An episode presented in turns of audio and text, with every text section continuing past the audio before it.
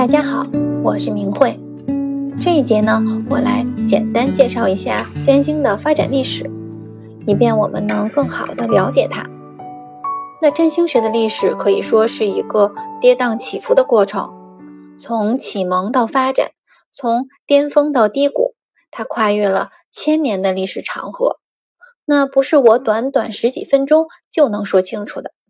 这里呢，我就精炼再精炼，只抓取一些我个人认为比较重要的时间线和事件来和大家聊一聊。通过这些呢，大家可以了解到占星它是怎么形成的，它的本源是什么，以及呢占星学的一个位置在哪里。那有的朋友呢可能对这些不太感兴趣，那也可以直接跳过，它并不影响后面的学习。好，那占星学的历史。最早可以追溯到公元前五千年左右，迁徙到西亚两河流域的苏美尔人。人类历史上最早进入文明时期的就是苏美尔人，他们在当时已经有了语言，有了文字，就是楔形文字，还有了学校，以及各种的社会形态、法律、度量衡等，在那个时候他们就都已经发展起来了。那他们通过观察呢？发现自然环境的变化和天空中星体的运动以及位置的变化有着密不可分的联系。那当时的人们还无法运用科学呢来解释很多现象，便开始信奉天上的星星便是神的化身，是神给予了人们赖以生存的一切生活资源。那为了更好的参透神的意志，他们不断的总结日月星辰和自然的变化规律，这就是占星学的雏形。后来，文明的中心由苏美尔转向北方的古巴比伦地区，使占星学更加的体系化。那黄道十二宫呢，就是在这个时期被划分的。到加略底王朝，也就是新巴比伦时期。被观测的星体呢，一共只有七颗，也就是日、月、水、金、火、木、土，并提出了加略底星序。一周呢，便从一个太阳日开始，到土星日结束。这时候的占星学呢，也被称为迦南占星学。占星术在当时大多被使用在宫廷当中，用于军事、国家大事的预测，为王室服务。那这个时期持续到了公元前的一千五百年左右。随着战争的爆发，占星学在古埃及、东正印度、希腊等地呢传播开来。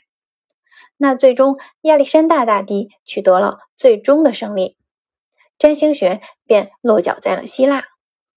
这个时候，柏拉图、苏格拉底、亚里士多德等重量级的人物呢，为占星学的理论又注入了哲学思想。他们给星体加入了冷、热、干、湿的属性，比如太阳是热加干，土星呢是冷加干。那它们是什么意思呢？大家不要着急，后面呢我会慢慢的解释给大家听。那这个时候呢，他们便对星座进行了命名，也就是我们现在说的白羊座、狮子座等等。同时呢，还对星座进行了划分。并给他们加入了四元素的概念，也就是火、土、风、水，形成了三方星座。同时呢，对他们又进行了季节划分，分成了四正星座。那这些呢，就都是我们占星学的根了，是最最最最本源的东西。那后面我们都会来一一的说明。那这个时候的占星学呢，除了被注入了很多的哲学思想之外呢，我们对日后影响深远的托勒密相位也是在这个时候被提出的，所以这个时期呢，我们称之为占星的希腊化时期，或者称之为希腊占星。那当时的希腊呢，经济和文化都是空前发达的，他们非常注重追求知识的本身，很善于思考，这样呢，也就成就了占星学，使占星学的知识体系得到了极大的完善。所以，在这个时期呢，占星学是非常兴盛的，可以说是到了它的黄金时期。这样兴盛的状态呢，持续了八百年左右，一直到了公元前四世纪，古罗马帝国的中世纪时期。当时呢，基督教被定义为国教，他们信奉耶稣为救世主，所以为了维护统治阶级的利益，占星学呢就被定义为了异端。尽管当时还是有一些教会中很很有地位的人士支持占星术，但是呢，毕竟是势单力薄，慢慢的占星学就被边缘化了。这样一直到了文艺复兴时期。新崛起的阿拉伯人开始研究占星学，他们为占星学的复兴呢是做出了巨大的贡献的。他们首先对古籍做了大量的翻译工作，研究希腊占星，并融合了古巴比伦时期、波斯还有古印度时期的古法占星的体系。他们进行了大量的计算和研究，并创造和衍生出了很多新的内容。那现在在预测中被运用非常广泛的阿拉伯点，也就是特殊点，就是在这个时期出现的。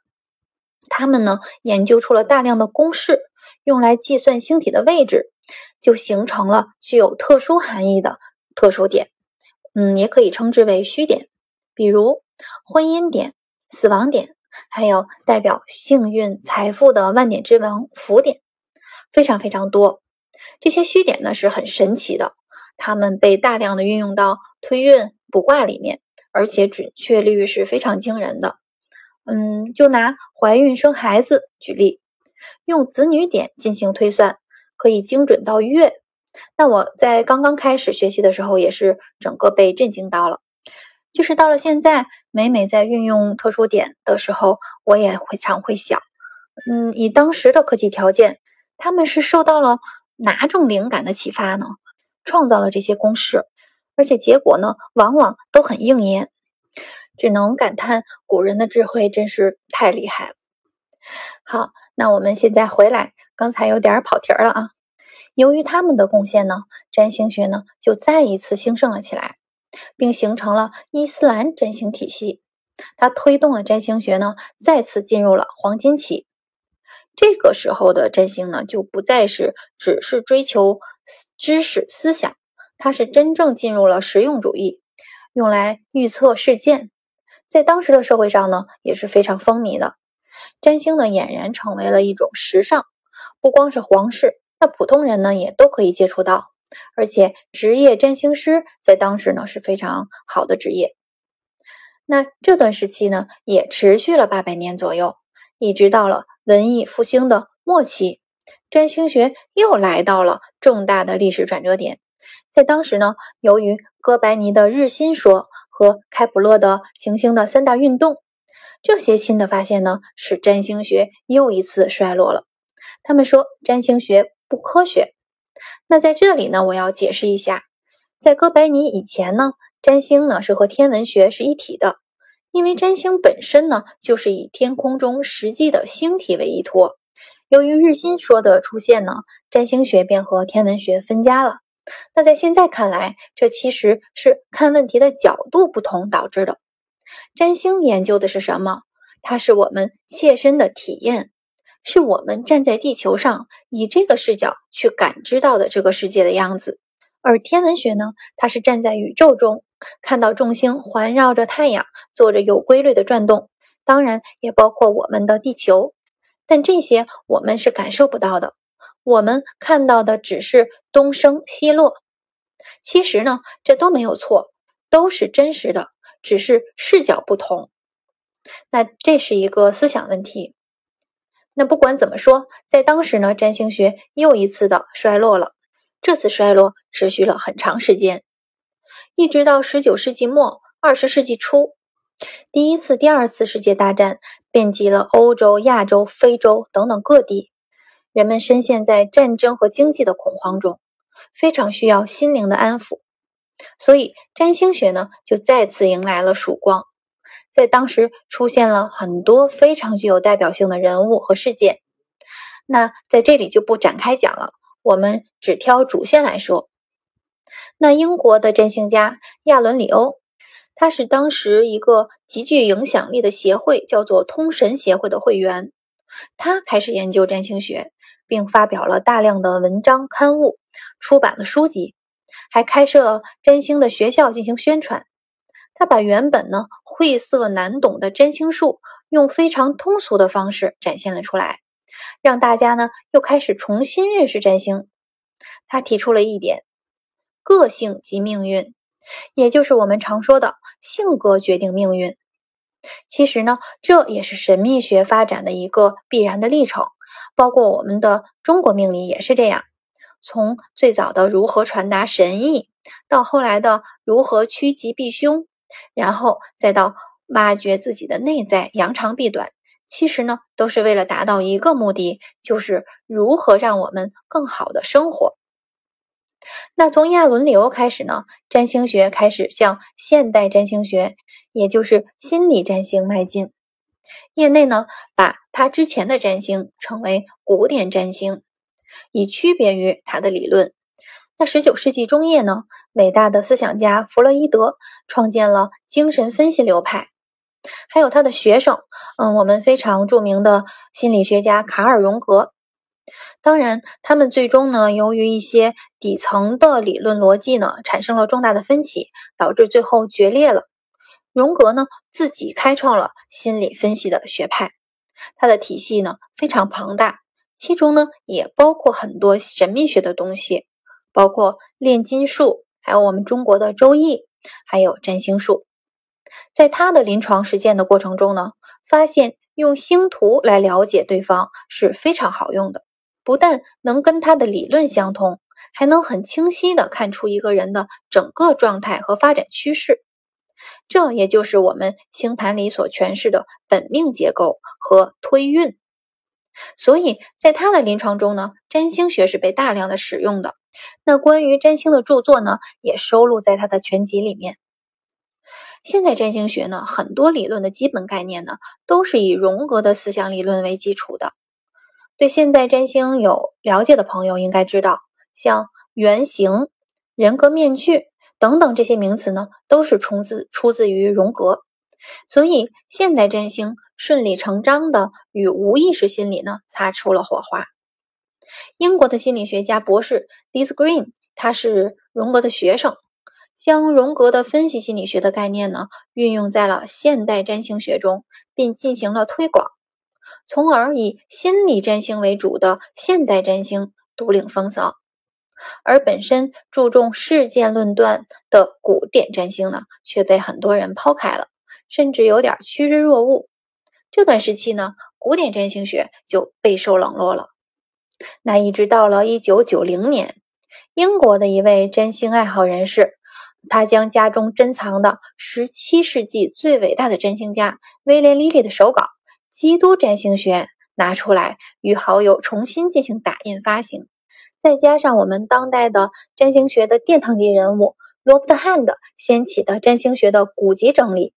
系统的将希腊化时期、阿拉伯时期、拉丁时期等非常重要的典藏级的占星书籍重新注释发行，那我们就称之为占星的复古运动，从而古典占星学才又重新得到了重视。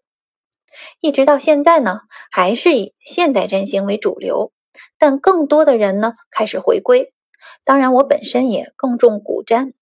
古典占星是非常细腻的，现占的很多理论呢和实战的技法，其实绝大部分都是从古占中提取出来的，而且只占呢古占的一小部分。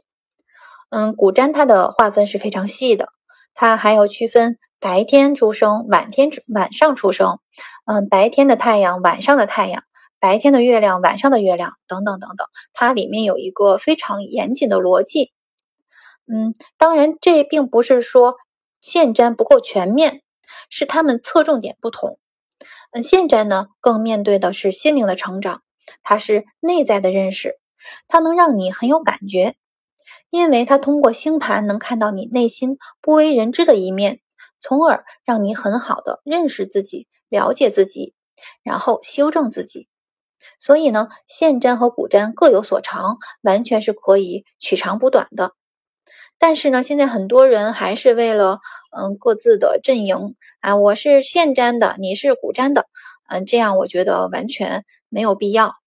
嗯，当然大家知道这个情况就好啊。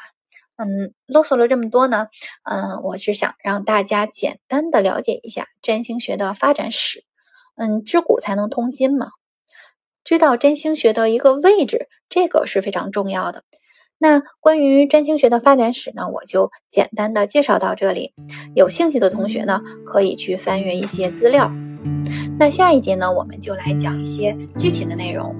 嗯，如何生成一张星图？好，那谢谢大家的收听，晚安。